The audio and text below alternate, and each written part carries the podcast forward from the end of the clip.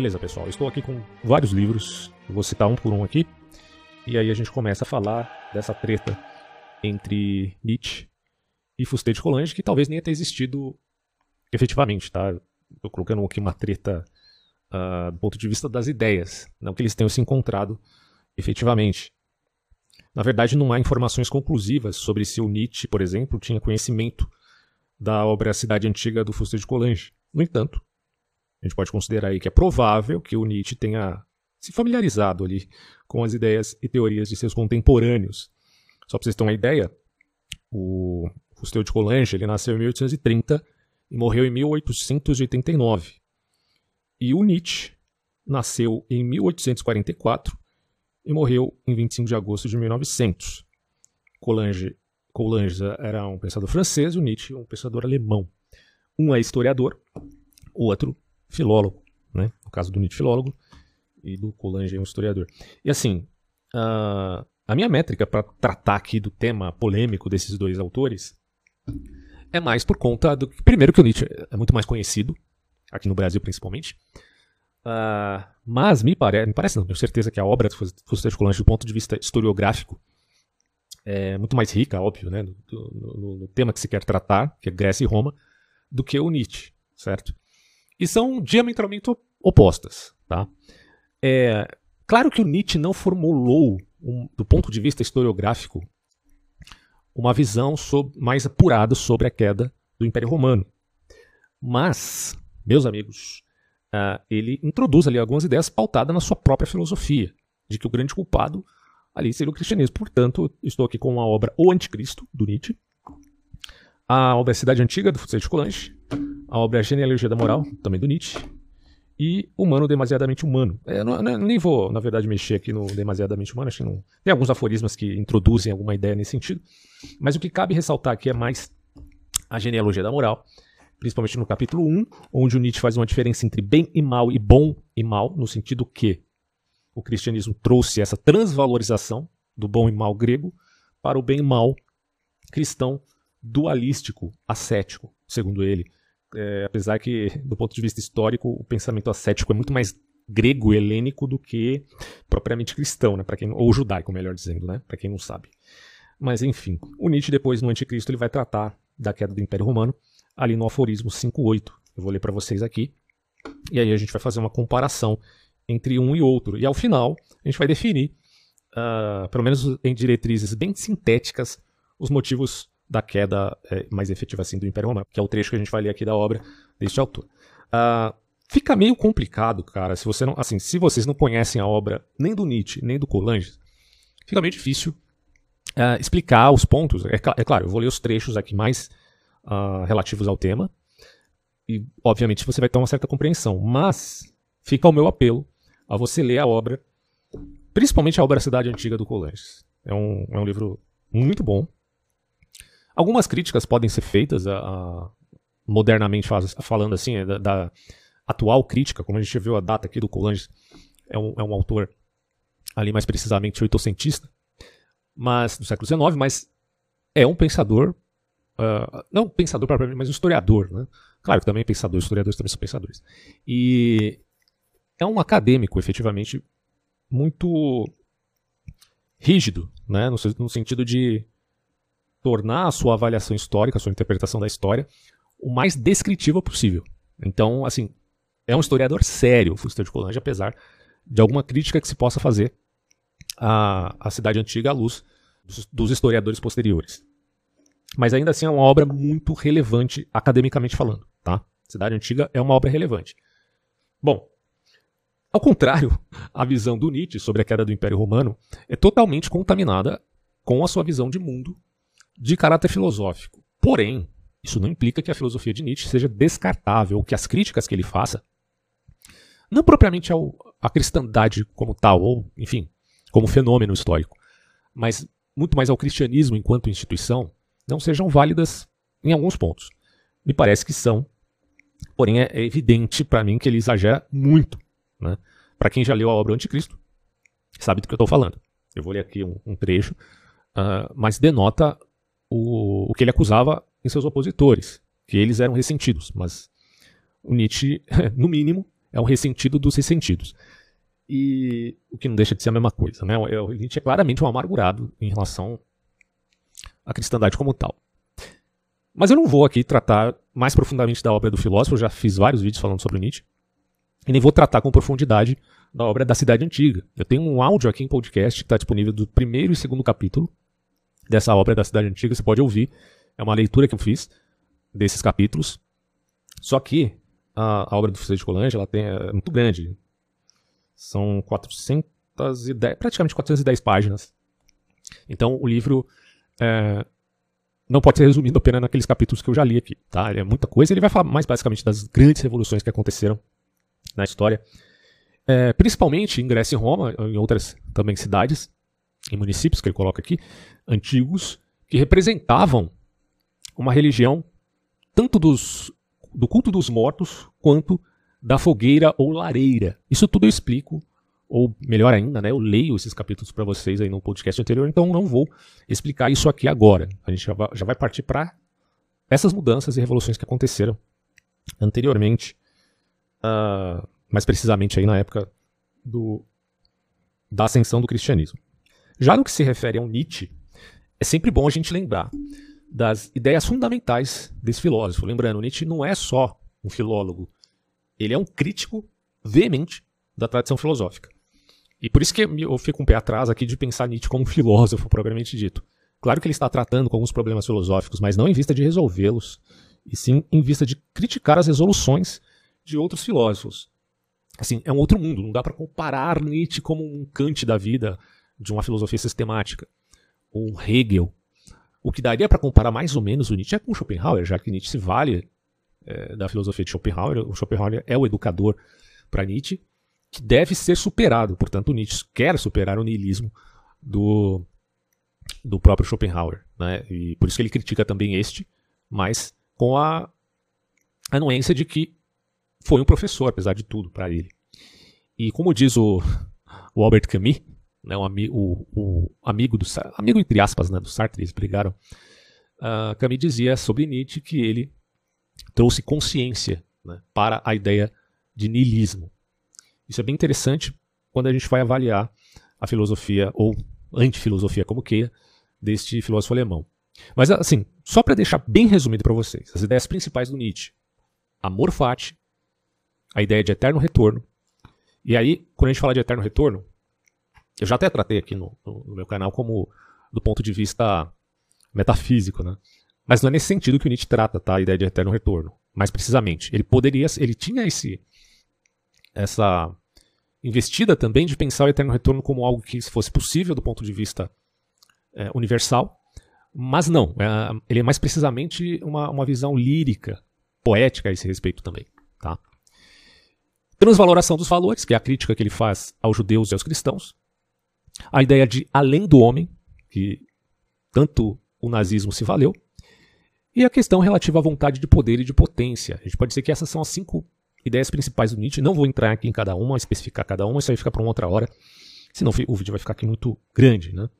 É só para vocês entenderem realmente, uh, mais de uma maneira assim, bem sintética, a tendência de cada um desses autores citados.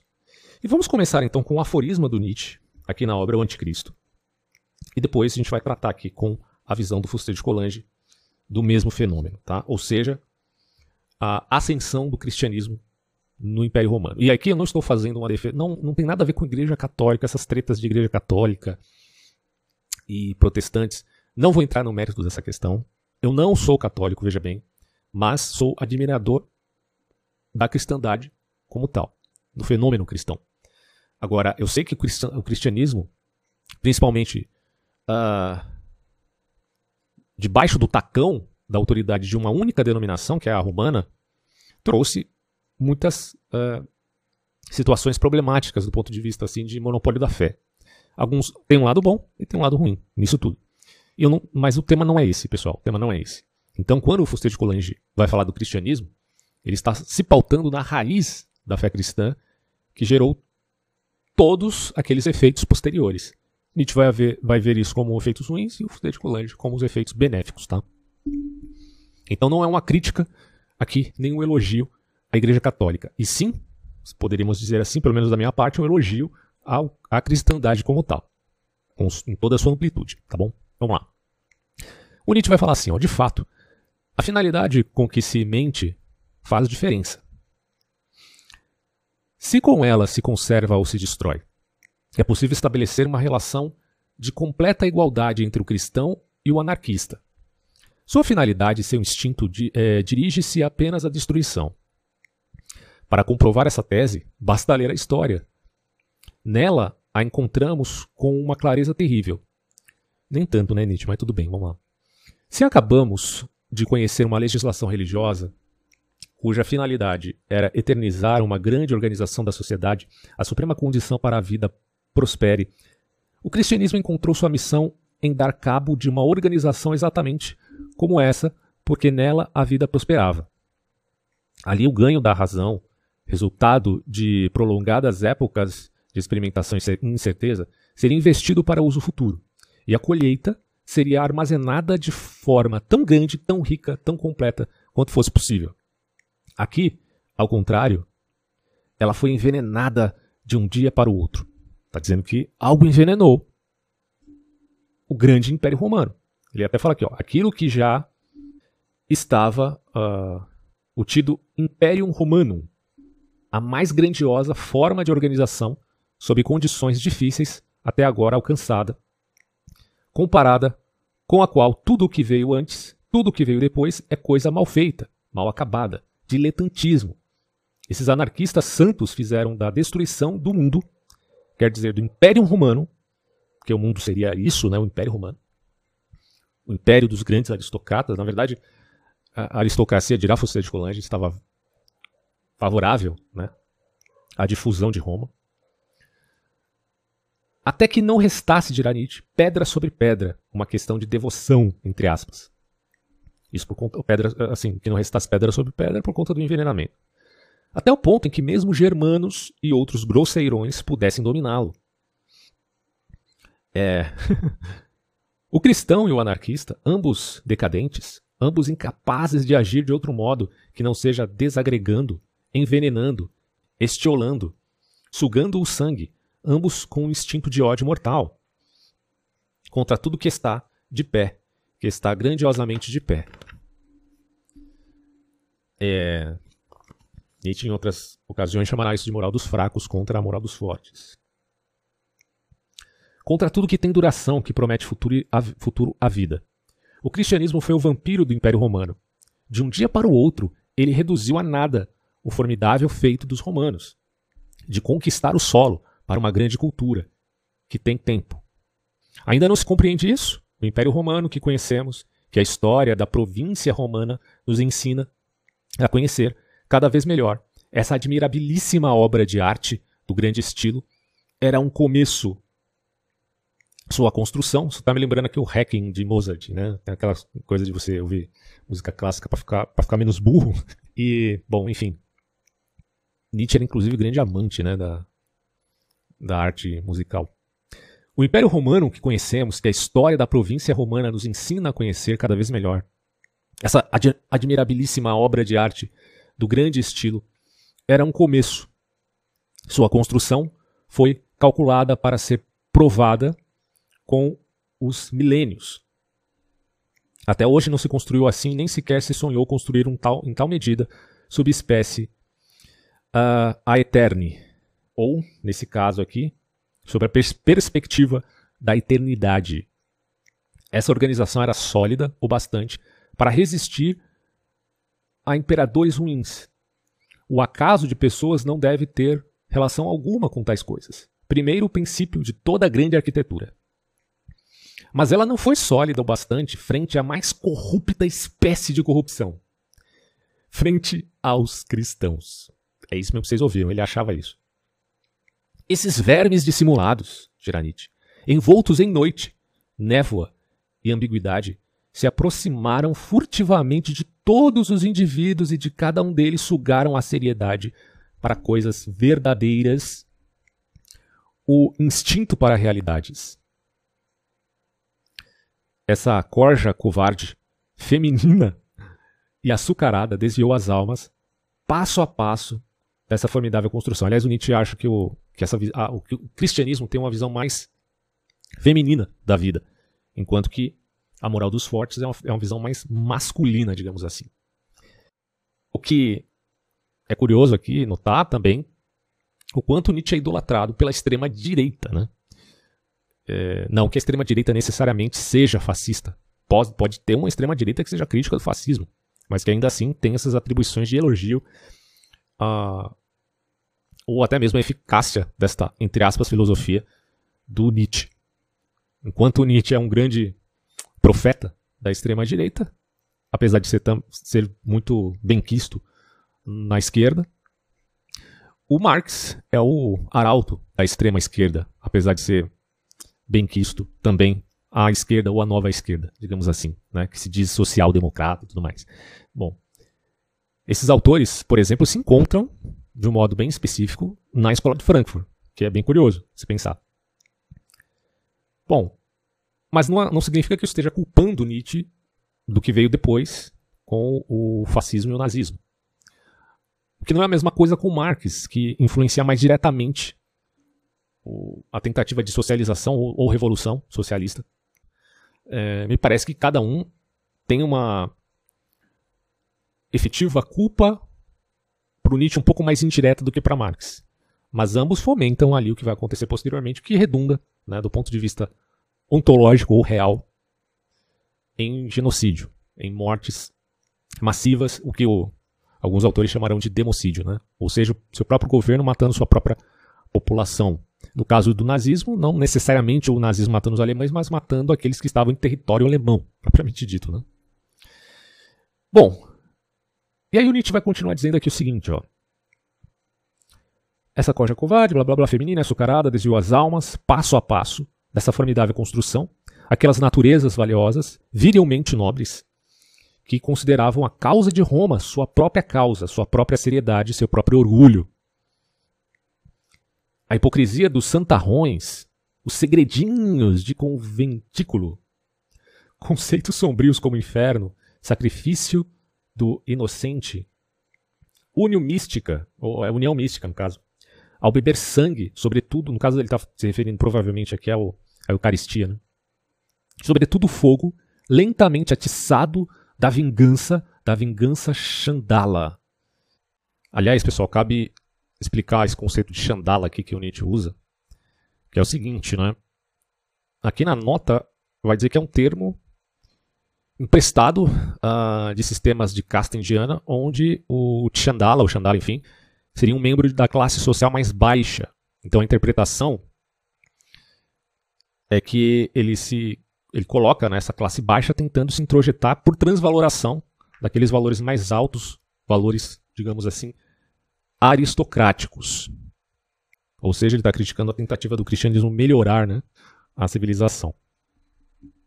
Certamente, de novo, né, mais um, uma, um exagero aqui, porque falar de transvaloração significa é, você falar de um expediente de relativismo, onde os valores, na verdade, é, podem ser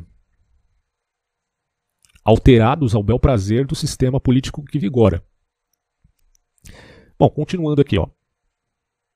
Isso tornou-se senhor de Roma, a mesma espécie de religião que, já em sua forma pré-existente, foi combatida por Epicuro. Leia-se Lucrécio. É, é, aí ele tem uma nota aqui, a título Lucrécio. Nessa versão aqui eu estou com versão Pocket, né?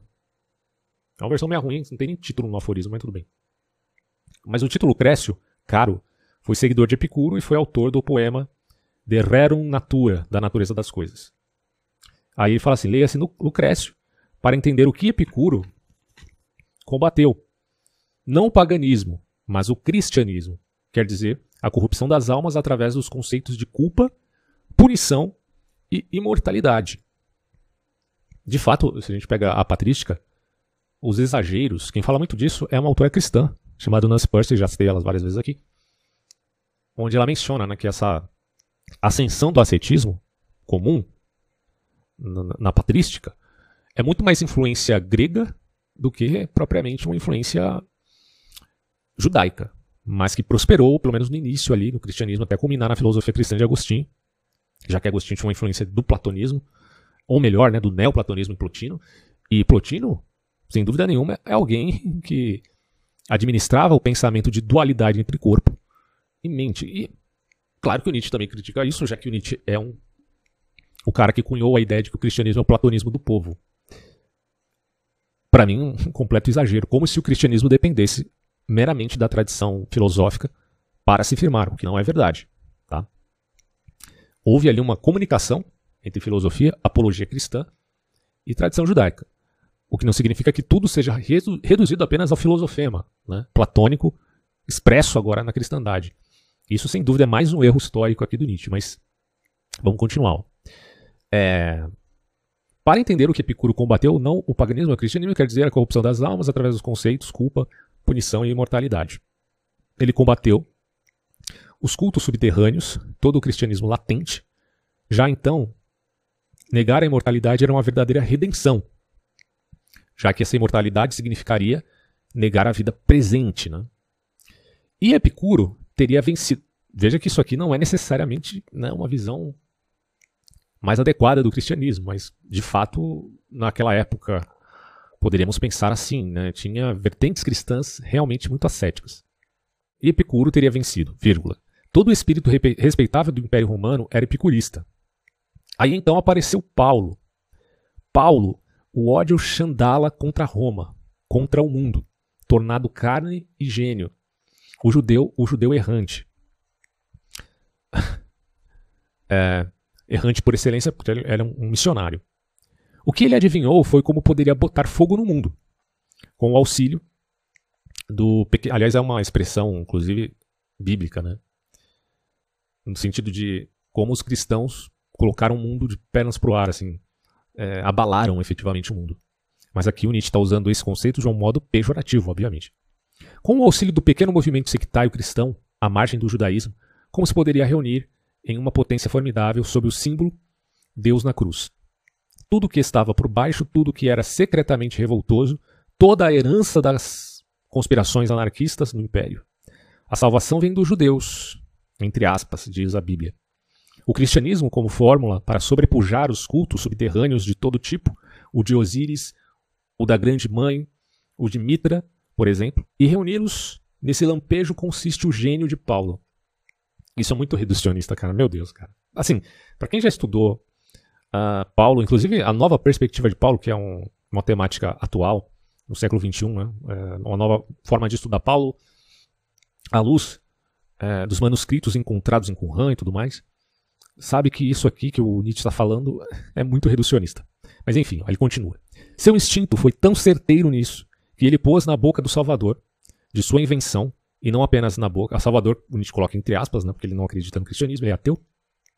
Em uma implacável violência à verdade, as ideias com que aquelas religiões chandalas fascinavam, que fez dele algo que também um sacerdócio de Mitra pudesse entender. Seu instinto, falando ainda de Paulo, né, seu instinto foi tão certeiro nisso que ele pôs na boca do Salvador, entre aspas, de sua invenção e não apenas na boca de uma implacável violência a verdade, as ideias com que aquelas religiões, de novo, Chandalas, fascinavam, que fez dele algo que também um sacerdote de Mitra pudesse entender. Esse foi o seu instante de Damasco.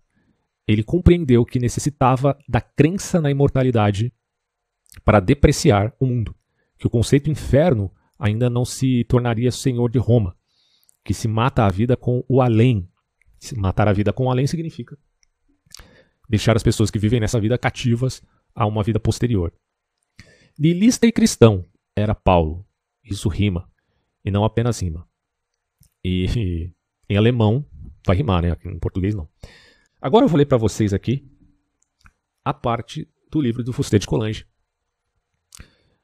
Tome nota que no capítulo 12, o Fusté de Colange vai falar da luta entre ricos e pobres, onde a, onde a democracia que já existira, que já era uma revolução, morre e os tiranos populares aparecem. E o que, que significa isso, meus amigos? Os tiranos representam os direitos dos pobres, enquanto que os aristocratas representavam o direito dos abastados, tá? dos ricos. E essa luta se intensifica de tempos em tempos em várias cidades.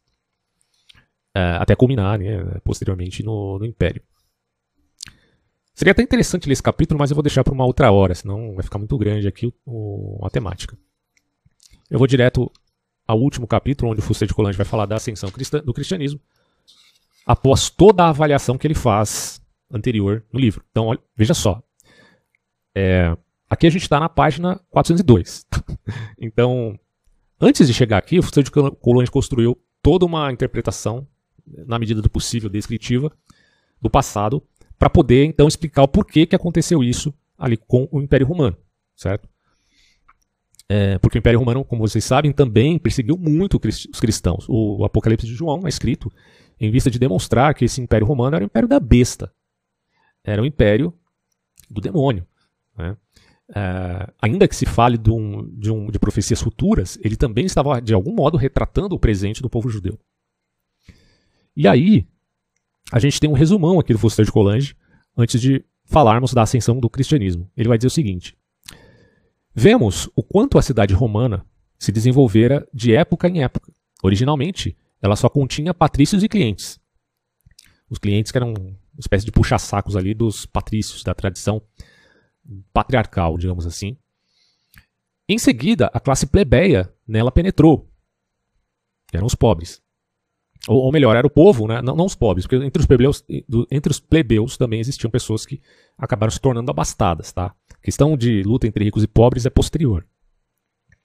Mas os, os, os plebeus, é que não faziam parte do culto, propriamente dito, da cidade, acabou penetrando é, em Roma, assim como em outras cidades também. Depois penetraram os latinos, depois os italianos, por fim vieram os provincianos, ou seja, aqueles da província poderiam também se tornar cidadãos romanos. Não bastara a conquista para operar essa grande mudança, fora necessária a lenta transformação das ideias. As concessões prudentes mais ininterruptas dos imperadores e o afã dos interesses individuais. Então todas as cidades desapareceram aos poucos, e a própria cidade romana, a última de pé, transformou-se de sorte que se tornou a reunião de uma dúzia de grandes povos sob um único senhor. Assim caiu o regime municipal.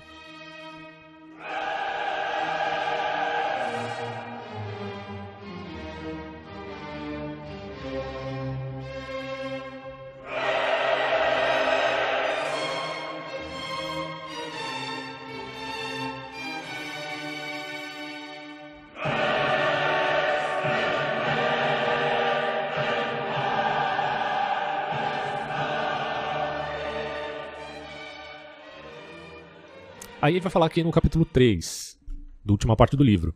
O cristianismo muda a condição do governo. Veja a diferença entre a ideia do Fusté de e a do Nietzsche. Olha que coisa interessante.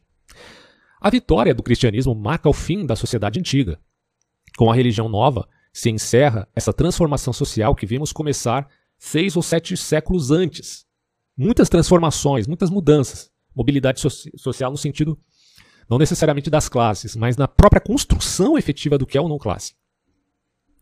Para saber o quanto, isso aqui é o que, é o que diz, tá? Ele, ele continua aqui, ó. Para saber o quanto os princípios e as regras essenciais da política foram então mudados, basta lembrar que a antiga sociedade fora constituída por uma velha religião, cujo dogma principal era que cada deus, um politeísmo, né, protegia exclusivamente uma família ou uma cidade.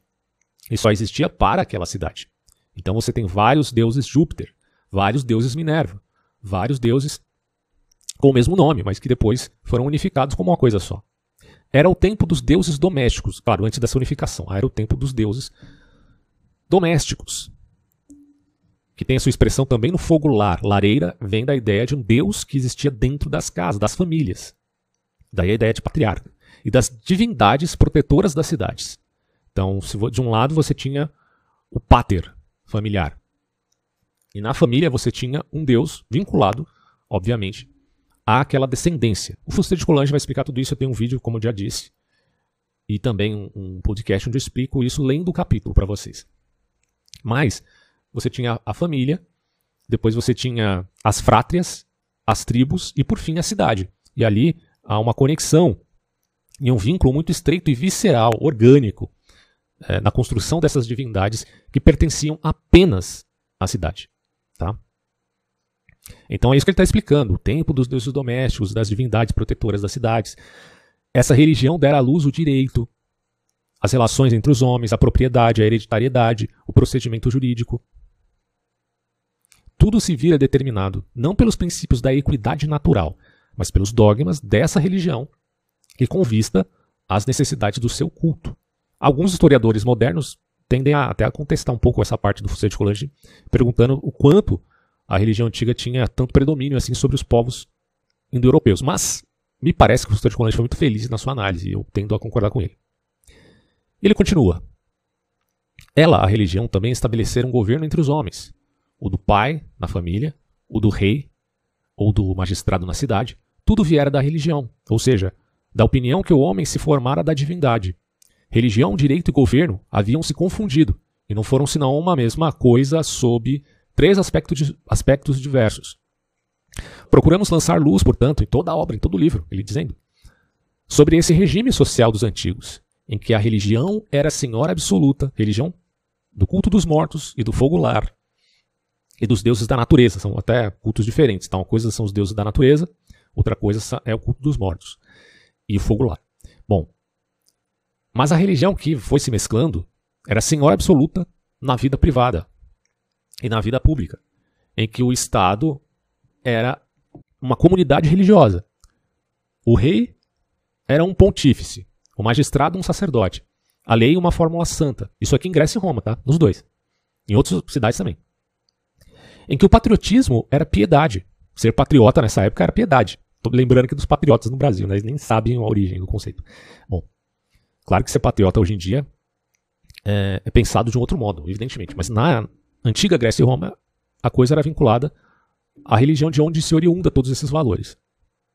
O exílio era uma excomunhão, em que a liberdade individual era desconhecida, em que o homem estava sob o jugo do Estado pela alma, pelo corpo e pelos bens, em que era obrigatório o ódio ao estrangeiro, em que as noções do direito e do dever, da justiça e da afeição se detinham nos limites da cidade, em que a associação humana estava necessariamente restrita a certa circunferência ao redor de um pritaneu.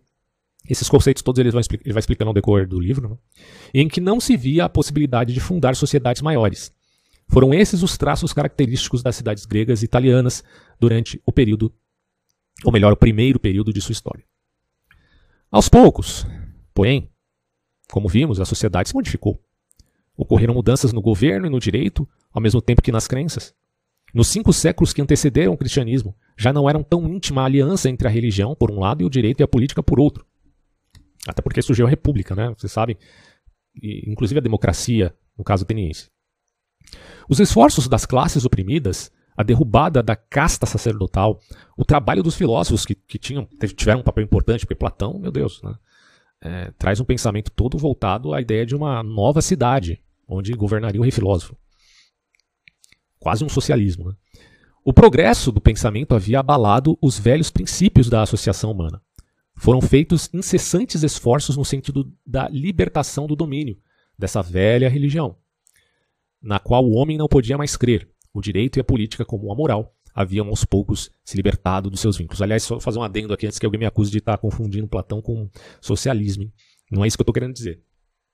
Eu só estou colocando né, que é, Platão meio que era um planejador também, de, de algum modo vinculado a um aspecto metafísico, mas que atingia o elemento da transitoriedade, digamos assim, na medida em que alguns discípulos dele pudessem, é, não de forma tão veemente quanto os socialistas europeus, tentar implementar aquele governo.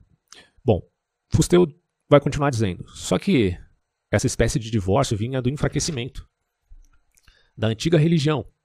Se o direito e a política começavam a ser um pouco independentes, é porque os homens deixavam de ter crenças. Se a sociedade já não era governada pela religião, até porque essa religião, à época, era extremamente opressora e os gregos e os romanos não conheciam a ideia de consciência e de liberdade. Eu estou falando isso porque ele vai demonstrando com clareza esses pontos no decorrer da obra. Aí ele continua. Isso se devia sobretudo ao fato de a religião não ter mais força. Essa religião antiga. Ora, chegou um dia em que o sentimento religioso enfim recuperaria a vida e o vigor. E sob a forma cristã, a crença é, recuperou o império da alma. Não veríamos então reaparecer a antiga confusão do governo, do sacerdócio, da fé e da lei? Fica a pergunta. Com o cristianismo, meus amigos, não só o sentimento religioso foi revivecido, porque o cinismo antes tomara conta, pelo enfraquecimento da religião, se estabeleceu o cinismo. Mas esse revigoramento surge com o cristianismo, assumindo também uma expressão mais alta e menos material. Ao passo que antes se haviam criado deuses da alma humana ou das grandes forças físicas, começou-se a conceber Deus como realmente estranho, por essência, a natureza humana por um lado e ao mundo por outro. O divino foi resolutamente colocado fora da natureza, visível e acima dela, enquanto antes cada homem fazia para si mesmo o seu Deus, que era o Deus da, do pater, ou da frátria, ou da ou, ou da tribo, ou da cidade, enfim. Bom, aqui não. Aqui Deus apareceu no cristianismo então como um ser único, imenso, universal, o único a animar os mundos e o único a dever satisfazer as necessidades do homem. Eu voltar aqui a minha gravação. Tá certo, tá funcionando, vamos lá. Enquanto antes a religião entre os povos da Grécia e da Itália pouco mais era do que um conjunto de práticas, uma série de ritos que se repetiam sem que naquilo se visse algum sentido, mas que tomavam todo o tempo daquelas pessoas. Uma sequência de fórmulas que muitas vezes não mais se compreendia, porque a sua língua envelhecera, uma tradição que se transmitia de séculos em séculos e recebia o caráter sagrado apenas da sua antiguidade. Em lugar disso, a religião passou a ser um conjunto de dogmas e um grande objetivo, objeto proposto à fé já não era exterior, residia sobretudo no pensamento do homem. Em outros termos, a religião antiga envelheceu. E aquilo que antes tinha algum sentido na visceralidade do culto familiar, do culto tribal ou da cidade, virou apenas um hábito. Inclusive os homens substituindo os deuses. Já não era, já não era matéria, tornou-se espírito. O cristianismo, então, mudou a natureza e a forma da adoração. O homem não mais deu a Deus o alimento e a bebida. A prece já não era uma fórmula mágica, eles davam alimento e bebida para os mortos, tá? Principalmente. Que eram os, seus, os descendentes. Passou a ser um ato de fé e uma humildade súplica, uma humilde súplica. A alma passou a estar numa outra relação com a divindade. O temor dos deuses foi substituído pelo amor a Deus. Inclusive, se a gente observa a vida dos mártires, isso se torna bem uh, caracterizado. O cristianismo trazia mais outra novidade. Outras, na verdade, no plural. Não era a religião doméstica de nenhuma família, a religião nacional de nenhuma cidade e de nenhuma raça. Não pertencia nem a uma casta, nem a uma corporação, viu, pessoal da extrema direita agora, não é só da extrema esquerda, não, é da extrema direita. O cristianismo não pertencia a uma casta, não, viu? Desde o início, ele chamava para si a humanidade inteira. Inteira. Dizia Jesus Cristo aos discípulos: Ide e instruí todos os povos. Esse princípio era tão extraordinário e tão inesperado que os primeiros discípulos tiveram um instante de hesitação Podemos ver nos Atos dos Apóstolos que no começo muitos eh, se recusaram a propagar a nova doutrina fora do povo eleito, no caso os judeus. E esses discípulos achavam, como os antigos judeus, que o Deus dos judeus não queria ser adorado por estrangeiros, como os romanos e os gregos dos tempos antigos. Eles acreditavam que cada raça tinha o seu Deus que propagar o nome e o culto desse Deus era se despojar de um bem próprio e de um protetor especial, e que tal propaganda era, ao mesmo tempo, contrária ao dever e ao interesse. Isso tem a ver também com a ideia mais antiga de enoteísmo. Cada nação tem o seu Deus. E aí, em vez de você pregar o Deus único, você compete de um Deus contra outro Deus. Apesar que mesmo na antiguidade, os judeus, ou melhor, os hebreus, né, já sabiam, os israelitas também, que Deus estava acima de qualquer outro. Aí ele fala assim: Mas Pedro replicou àqueles discípulos: Deus não faz diferença entre os gentios e nós. Quando Deus fala para Pedro, né, em Atos dos Apóstolos, Pedro, mata e come. Ah, mas esse animal impuro. Bom, aquilo era, na verdade, uma, uma forma didática que Deus usou para explicar numa visão, tá? Que os povos gentios também eram merecedores da salvação. Merecedores não, meu, desculpa. Não é que é merecedor porque eles mereciam ser salvos pela própria piedade. Mas é, é que eles também eram alcançáveis para Deus, porque Cristo não morreu só para os judeus, morreu por todos. Não é por merecimento que a gente é salvo, né? Bom, São Paulo gostava de repetir essa, esse grande princípio em todas as ocasiões e sob todas as formas. Deus, diz ele, abre aos gentios as portas da fé. Deus é só Deus dos judeus? Não, é claro. Não, é claro. Ele também é Deus dos gentios.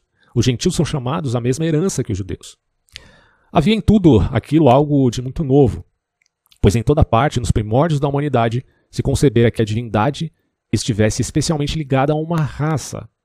Os judeus haviam crido no Deus dos judeus, os atenienses na Palas Atenar, os romanos no Júpiter Capitolino. O direito de praticar um culto fora, portanto, um privilégio do cidadão. Quem era o cidadão? Era que fazia parte da cidade e do próprio culto da cidade.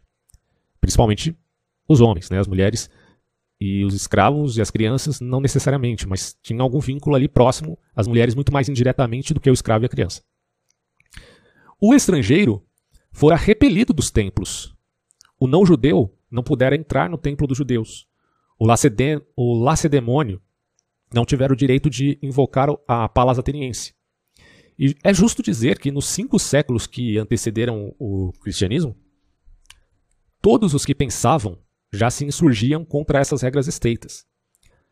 A filosofia havia ensinado muitas vezes, desde Anaxágoras, que o Deus do universo recebia indistintamente as homenagens de todos os homens. A religião de Eleusis admitira iniciados de todas as cidades. Os cultos de Cibele, de Sirapis e alguns outros haviam aceitado indiferentemente adoradores de todas as nações. Os judeus haviam começado a admitir o estrangeiro na sua religião. Os gregos e os romanos o haviam admitido em sua cidade. O cristianismo, vindo depois de todos esses progressos, então já alguns progressos haviam antes do cristianismo, e das, dos progressos do pensamento e das instituições, apresentou a adoração de todos os homens um Deus único, um Deus universal, um Deus que era de todos, que não tinha povo eleito. Ah, mas o judeu já não pensava assim? Pois é, mas o judeu não tinha essa abertura ao mundo inteiro que o cristianismo teve em via da grande comissão, que era ir de pregar o evangelho a toda criatura. É, portanto, na ideia de um Deus que era de todos, que não tinha povo eleito e não fazia distinção nem de raça, nem de família, nem de estado. Então, uma abertura para o mundo.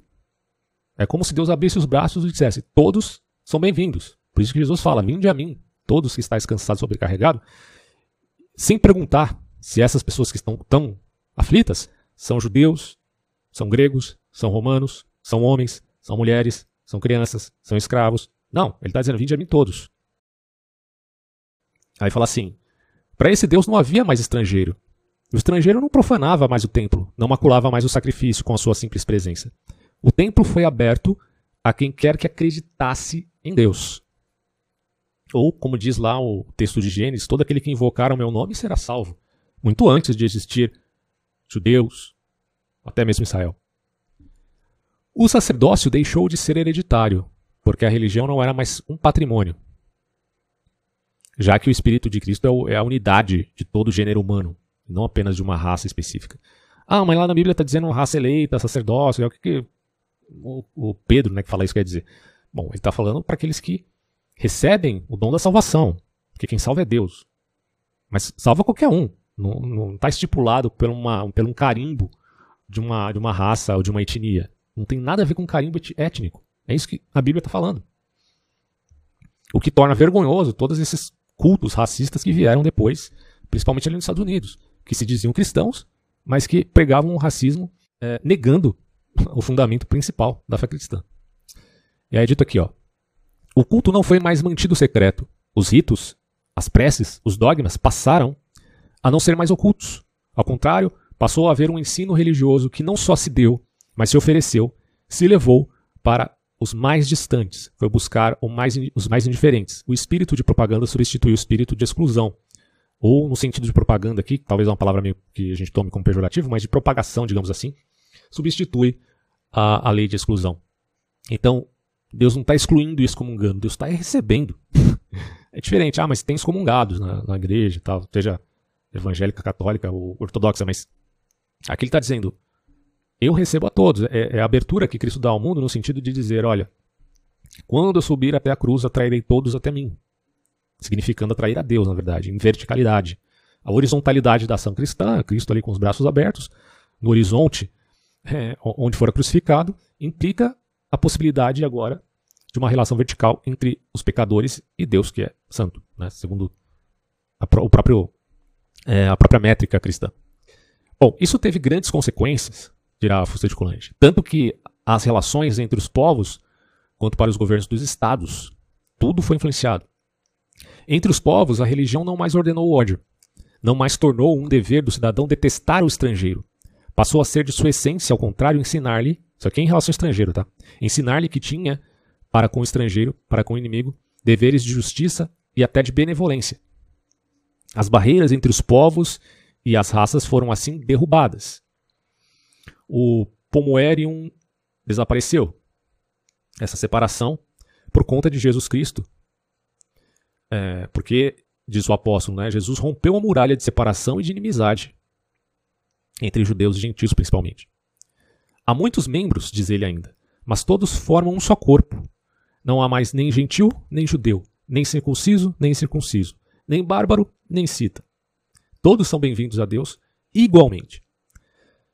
É, o que o cristianismo ensinou, né, acho que, muita gente deixa passar essa bola tão importante né, que, que a fé cristã levantou lá nos seus primórdios, é que o cristianismo sempre apregou a isonomia, nos termos, principalmente, da relação de Deus para com o mundo, porque está lá em Tiago, se não me engano, que Deus não faz acepção de pessoas.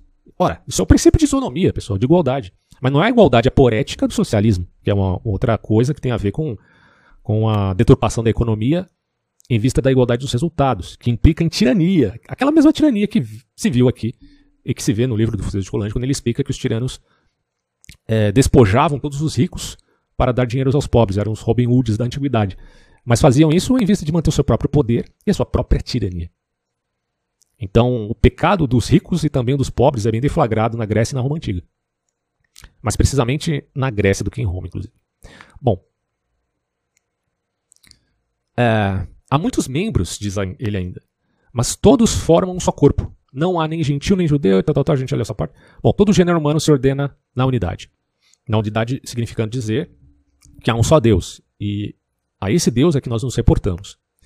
Passou-se até a ensinar aos povos que eles descendiam todos de um mesmo pai comum. É interessante e curioso pensar que Paulo chama Cristo de o segundo Adão. E por que, que Cristo é o segundo Adão? Está na cara, né? Porque pelo cristianismo se entende agora a necessidade de unificar todos num único caminho, que é a fé em Deus, num único Deus. Não existem policaminhos, politeísmos, muitos deuses. Cada cidade com seu Deus, cada povo com seu. Não, existe um só Deus. Não é, cada família tinha um só Deus lá nos gregos antigos e nos romanos. Aí depois se compartilhavam os deuses de novo, né? Das cúrias e das fráteas, depois das tribos e depois da cidade. Mas o último estágio, segundo a prerrogativa é, deste novo Adão, que era Cristo, era que deveria haver um só Deus para o mundo inteiro, mas não o mundo, o universo como todo. Passou-se até a ensinar aos povos que eles descendiam todos de um mesmo pai comum, certo? Que é o primeiro casal criado por Deus. Com a unidade de Deus, a unidade da raça humana se mostrou aos espíritos. Por, por isso que é tão abjeto a ideia de, dessa separação de raças e etnias apregoada pela extrema-direita. Aí que eu falo extrema-direita europeia, tá? Eu não estou falando aqui de conservadores, ou da tradição conservadora como tal, é uma outra coisa. Eu estou falando do espírito revolucionário da extrema-direita que aparece é, como moldados pelo romantismo e pelo idealismo alemão, principalmente, portanto, na Alemanha, né? O grande caldeirão dessas ideias. Aí ele fala assim, ó. No que se refere ao governo do Estado, podemos dizer que o cristianismo o transformou em sua essência, justamente porque não se ocupou dele. Nos velhos tempos, a religião e o Estado eram uma e a mesma coisa. Cada povo adorava o seu Deus, e cada Deus governava o seu povo. O mesmo código regulava as relações entre os homens e os deveres para com os deuses da cidade. A religião mandava então no Estado e lhe designava os seus chefes pela voz do sorteio ou, pelos, ou pela dos auspícios. O Estado, por sua vez, intervinha no terreno da consciência e punia toda infração aos ritos e ao culto da cidade. Em vez disso, Jesus Cristo ensina que o seu reino não é deste mundo. Olha que controvérsia, né? Separa a religião do governo. Olha só. Não sendo mais terrestre, a religião já, já só se envolve o mínimo possível nas coisas da terra. Apesar que, principalmente na, na Idade Média, você tem um pouco dessa mistura de novo entre igreja e Estado. Mas, inicialmente, a separação é clara entre a, a apreensão cristã e o Estado. Jesus Cristo acrescenta: Dai a César o que é de César e a Deus o que é de Deus. Foi a primeira vez que se fez tão nítida distinção entre Deus e o Estado, principalmente para os gregos e para os romanos. Pois César, nessa época, ainda era o grande pontífice. E, cara, à luz de tudo que o, o Colange fala no livro, quando você chega aqui e ouve falar César é o grande pontífice, você entende claramente o que ele quer dizer. Isso aqui é muito profundo. É, porque tem raízes históricas bem arraigadas. O chefe é o César. É o principal porta-voz da religião romana. Era o guardião e o intérprete das crenças. Tinha nas mãos o culto e o dogma. A própria pessoa deles era sagrada e divina, pois era precisamente uma das características da política dos imperadores o fato de que, querendo recuperar os atributos da realeza antiga, fazerem questão de não esquecer, fizeram questão de não esquecer esse caráter divino que a antiguidade vinculara aos reis pontífices e aos sacerdotes fundadores. Mas eis que Jesus quebra essa aliança que o paganismo e o império queriam restaurar. Ele proclama que a religião não é mais o Estado e que obedecer a César já não é o mesmo que obedecer a Deus. Cara, isso explode a cabeça quando esses caras. Foi um choque muito grande, né? Extremamente revolucionária nesses termos. O cristianismo acaba de derrubar os cultos locais, extingue os pritaneus, quebra definitivamente as divindades protetoras das cidades. E faz mais. Não toma para si o domínio que esses cultos haviam exercido sobre a sociedade civil. Professa que entre o Estado e a religião nada há em comum, como sempre se pensou em, eh, nos povos indo-europeus. Separa o que toda a antiguidade havia misturado. Pois é. Podemos, aliás, notar que durante três séculos a religião nova viveu completamente fora da ação do Estado. Foi capaz de abrir mão da sua proteção e até de lutar contra ele. Foi inclusive perseguida, a época dos mártires. Esses três séculos estabeleceram um abismo entre o campo do governo e o campo da religião. Porque Pedro mesmo falava: importa obedecer a Deus mais do que aos homens. O cristão nunca, nunca pregou um espírito revolucionário do tipo ir contra o governo de forma rebelde e se tornarem guerrilheiros. Não, não é um espírito cristão isso. Mas, se precisar se contrapor ao governo para obedecer a Deus, essa era a premissa. Bom, e como a memória dessa época gloriosa não pode ser apagada, diz aqui o Fustete Colante, seguiu-se daí que esta distinção se tornou uma verdade vulgar e incontestável, que até os esforços de parte do clero não conseguiram desarraigar, já que posteriormente essas misturas acabaram ocorrendo de novo. Esse princípio foi fértil em grandes resultados. Por um lado, a política foi definitivamente libertada das regras estritas que a antiga religião lhe havia traçado. Pôde-se governar os homens sem ter de se curvar diante de costumes sagrados, sem consultar os auspícios ou os oráculos, sem conformar todos os atos às crenças e às necessidades do culto. Deixa eu só ver a gravação aqui de novo. Ok. A política tornou-se mais livre em suas maneiras, mas nenhuma outra autoridade além da lei moral a perturbou. Por outro lado, se o Estado se tornou mais soberano em certas coisas, a sua ação também se tornou mais limitada. Toda uma metade do homem lhe escapou. O cristianismo ensinava que o homem não mais pertencia à sociedade senão por uma parte de si mesmo, que tinha compromissos com ela, pelo corpo e pelos interesses materiais, que súdito de um tirano devia submeter-se, que cidadão de, um de uma república deveria dar a vida por ela, mas que pela alma ele era livre e só tinha compromissos com Deus. Aliás, por isso mesmo que o cristianismo também tão bem se adaptou ao capitalismo democrático. Isso quem fala não sou eu. É o próprio Michael Nova, que é um grande escritor, uh, que nos remete a, a, repensar isso, né? Como o cristianismo pode ser pensado, pode ser realizado, mais propriamente dito, à luz da democracia liberal. E aí o Coulange diz aqui, ó, o estoicismo já havia marcado essa separação, havia devolvido o homem a si mesmo, fundando a liberdade interior, mas do que era apenas o esforço enérgico de uma seita corajosa, o cristianismo, pelo contrário, fez a regra universal e inabalável das gerações seguintes. do que era apenas o consolo de alguns.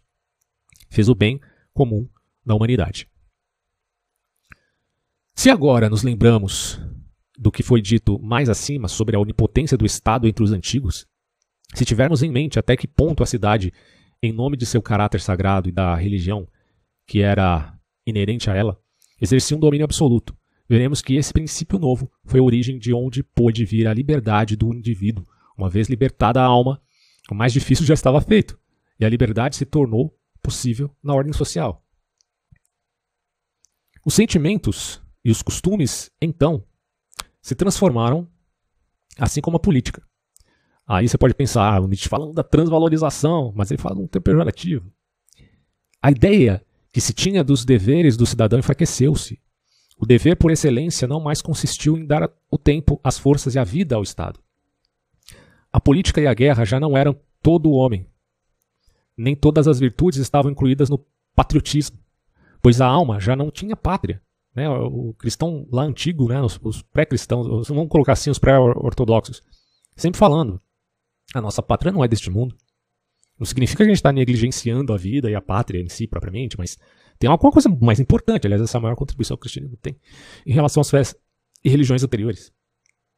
O homem sentiu que tinha outras obrigações além de viver e morrer pela cidade, pelo amor de Deus. O cristianismo distinguiu a virtude privada das virtudes públicas. Certo? Para você que se diz patriota aí, entenda bem. Não tem problema nenhum amar o Brasil. E a bandeira brasileira acha que isso é até um dever cívico. Mas algo, ou melhor, há coisas mais importantes. O cristianismo distinguiu as virtudes privadas das públicas e, ao rebaixar estas últimas, as públicas, exaltou as primeiras. Colocou Deus, a família e a pessoa humana acima da pátria. O próximo acima do concidadão. Então, cara, é a plena ideia, assim, a plenitude da ideia de isonomia. E que dá ensejo depois, dirá o Michael Novak, inclusive, ao conceito de direitos universais né, homem. A natureza do direito também mudou. Inclusive, o próprio Fustet Coulon já, já menciona isso. Para todas as nações antigas, o direito estivera submetido à religião e recebera dela todas as suas regras. Só que lembre, a religião é vinculada a uma cidade, cada um tem a sua. Para os persas e os hindus, para os judeus, para os gregos, os italianos, os gauleses, ali estivera contida nos livros sagrados ou na tradição religiosa, a Torá, inclusive. Né? Por isso, cada religião fizera o direito à sua imagem, o cristianismo foi a primeira religião que não afirmou que o direito dependia dela. Cristo não veio trazer um compêndio de leis. Ocupou-se, na verdade, com os deveres dos homens, não com suas relações de interesse. Não se viu que regulasse nem o direito de propriedade, nem a ordem das heranças, nem as obrigações, nem o procedimento. Ele se colocou fora do direito, o cristianismo né, se colocou fora do direito, como estava fora de tudo que fosse puramente terrestre. A ênfase do cristianismo é verticalidade, o direito tornou-se, por consequência, independente. Então você tem, ah, mas o cristianismo está abolindo a lei, o direito, a ordem. Não. Não. Mas está dizendo, ó, independência. Vocês têm cérebro, certo? E razão. Façam isso de acordo com as necessidades dos povos. Por isso que o, que o cristianismo ele pode subsistir desde em países ditatoriais, tirânicos, em democracia, em república, em monarquia e hoje em democracia liberal. Não tem problema nenhum. Certo? Porque a ênfase dele é outra. Há separação entre Estado e Igreja. O direito tornou-se, portanto, por consequência, independente. Ele pôde colher as suas normas na natureza e na consciência humana. Paulo diz que a lei está na consciência humana. Só que aí a contingência impõe certas demandas que estão vinculadas ao próprio contexto em que aquele grupo está inserido. Então não dá para ter uma lei exatamente igual para todo mundo, uma regra idêntica, não, não tem como. Mas você tem a consciência humana e também na possante ideia do justo que está em nós. Pôde desenvolver-se com toda a liberdade, reformar-se aperfeiçoar-se sem nenhum obstáculo. Daí uh, se mostra a flexibilidade da fé cristã e por que, que ela se tornou predominante no mundo. É a religião mais que tem o maior número de membros no mundo. Já há bastante tempo isso. Seguir os progressos da moral, curvar-se aos interesses e às necessidades sociais de cada geração. Reconhece-se a feliz influência da nova ideia na história do direito romano, durante alguns séculos que precederam o triunfo do cristianismo, o direito romano já estava trabalhando para se separar da religião e se aproximar da equidade da natureza, mas ele só procedia por rodeios e sutilezas, que o debilitavam e enfraqueciam sua autoridade moral. Haveria a necessidade de uma coisa muito mais visceral para que isso se tornasse realmente importante. Por exemplo, né, a ideia de caridade na antiguidade não existia, mas o cristianismo trouxe isso com muita força, dado o exemplo visceral de Cristo. Bom, o trabalho de regeneração do direito anunciado pela filosofia estoica, perseguida pelos nobres esforços dos jurisconsos romanos, esboçado pelos artifícios e pelas astúcias do, empre do emprestador, só alcançou um bom êxito completo graças à independência que a nova religião dava ao direito. Foi possível ver, à medida que o cristianismo conquistava a sociedade, os códigos romanos admitirem as regras novas, não mais por subterfúgios, mas abertamente e sem hesitação.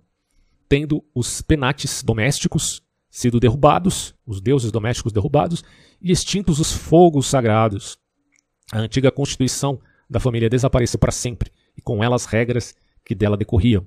O pai perdeu a autoridade absoluta que o seu sacerdócio lhe dera antigamente, ao ponto de poder até matar, cometer filicídio, né, se não gostasse do filho, ou se visse que o filho era de alguma forma doente, deformado, enfim, ele poderia se é, comprometer a destruir aquela criança e não teria nenhuma pena a se pagar.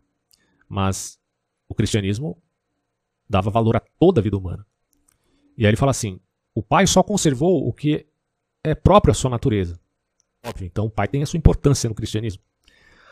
Mas dentro dessas métricas. A mulher que o velho culto colocava numa posição inferior ao marido tornou-se moralmente sua igual, dada a isonomia da fé cristã.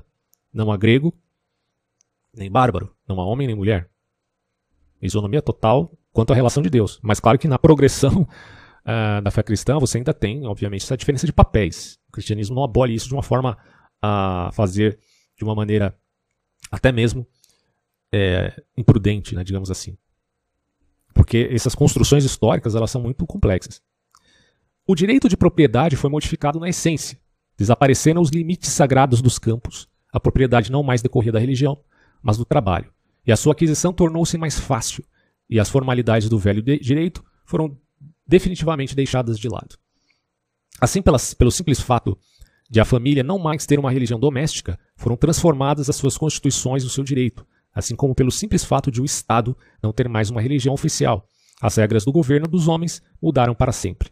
O novo estudo, é, aí ele fala assim, né, o nosso estudo deve deter-se nestes limites, que separa a política antiga da política moderna. Escrevemos a história de uma crença, ela se estabelece, a sociedade humana constitui-se, ela se modifica, a sociedade atravessa uma série de revoluções, ela desaparece, a sociedade muda de figura. Tal foi a lei dos tempos antigos de Dafustel de Colange. E só para a gente fechar nosso vídeo aqui, vocês já entenderam a diferença entre os dois. Há de se falar um pouquinho do porquê que o Império Romano é, caiu. Não foi certamente por uma revolução dos cristãos. Mas a gente pode falar, pelo menos, aqui a grosso modo, que a ideia da, do Nietzsche, né, criticando a fé cristã como uma força corrosiva da vida e da cultura, não é tão justa como nós já podemos contemplar, pelo menos à luz do historiador aqui francês. E as teorias mais aceitas sobre a queda do Império Romano podem incluir pelo menos quatro fatores. Eu só vou dar um resumo disso, claro que esse é um estudo muito complexo, porque existem inúmeros fatores que envolvem o motivo de Roma ter uh, caído, mas de qualquer forma a gente pode pelo menos contemplar os. Talvez esses sejam os mais importantes. Fatores internos, crise econômica, invasões bárbaras e mudanças climáticas. Dos fatores internos é a instabilidade política, a corrupção, quer dizer, é totalmente contrário do que o cristianismo ensinava, né? a desigualdade econômica e a crise do sistema fiscal, representando esses fatores, portanto, internos. Do ponto de vista da crise econômica, é o que resultou da desigualdade econômica crescente, da falta de recursos financeiros para manter o exército e o Estado e da inflação galopante que existia ali naquele império. Mudanças climáticas. Alguns historiadores argumentam que as mudanças é, nesse quesito, como por exemplo as secas e, as, e a, o problemas de agricultura, prejudicaram a economia e enfraqueceram a sociedade. E as invasões bárbaras? Bom, o Império enfrentou constante ameaça de invasão de tribos bárbaras, especialmente na fronteira oriental, e a falta de recursos militares e a incapacidade de proteger as fronteiras levaram também aí à queda do império. Agora, claro, essas causas são, se a gente observar bem, tem relação mútua. E de interdependência.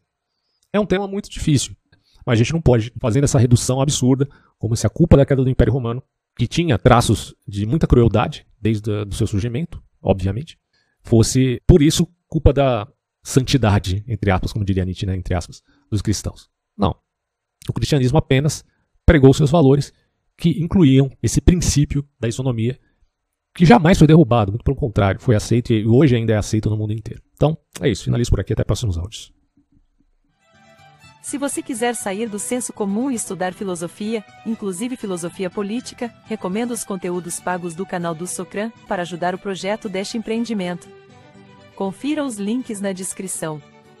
A história na ótica filosófica em Hannah Arendt e o estudo do fascismo em Norberto Bobbio.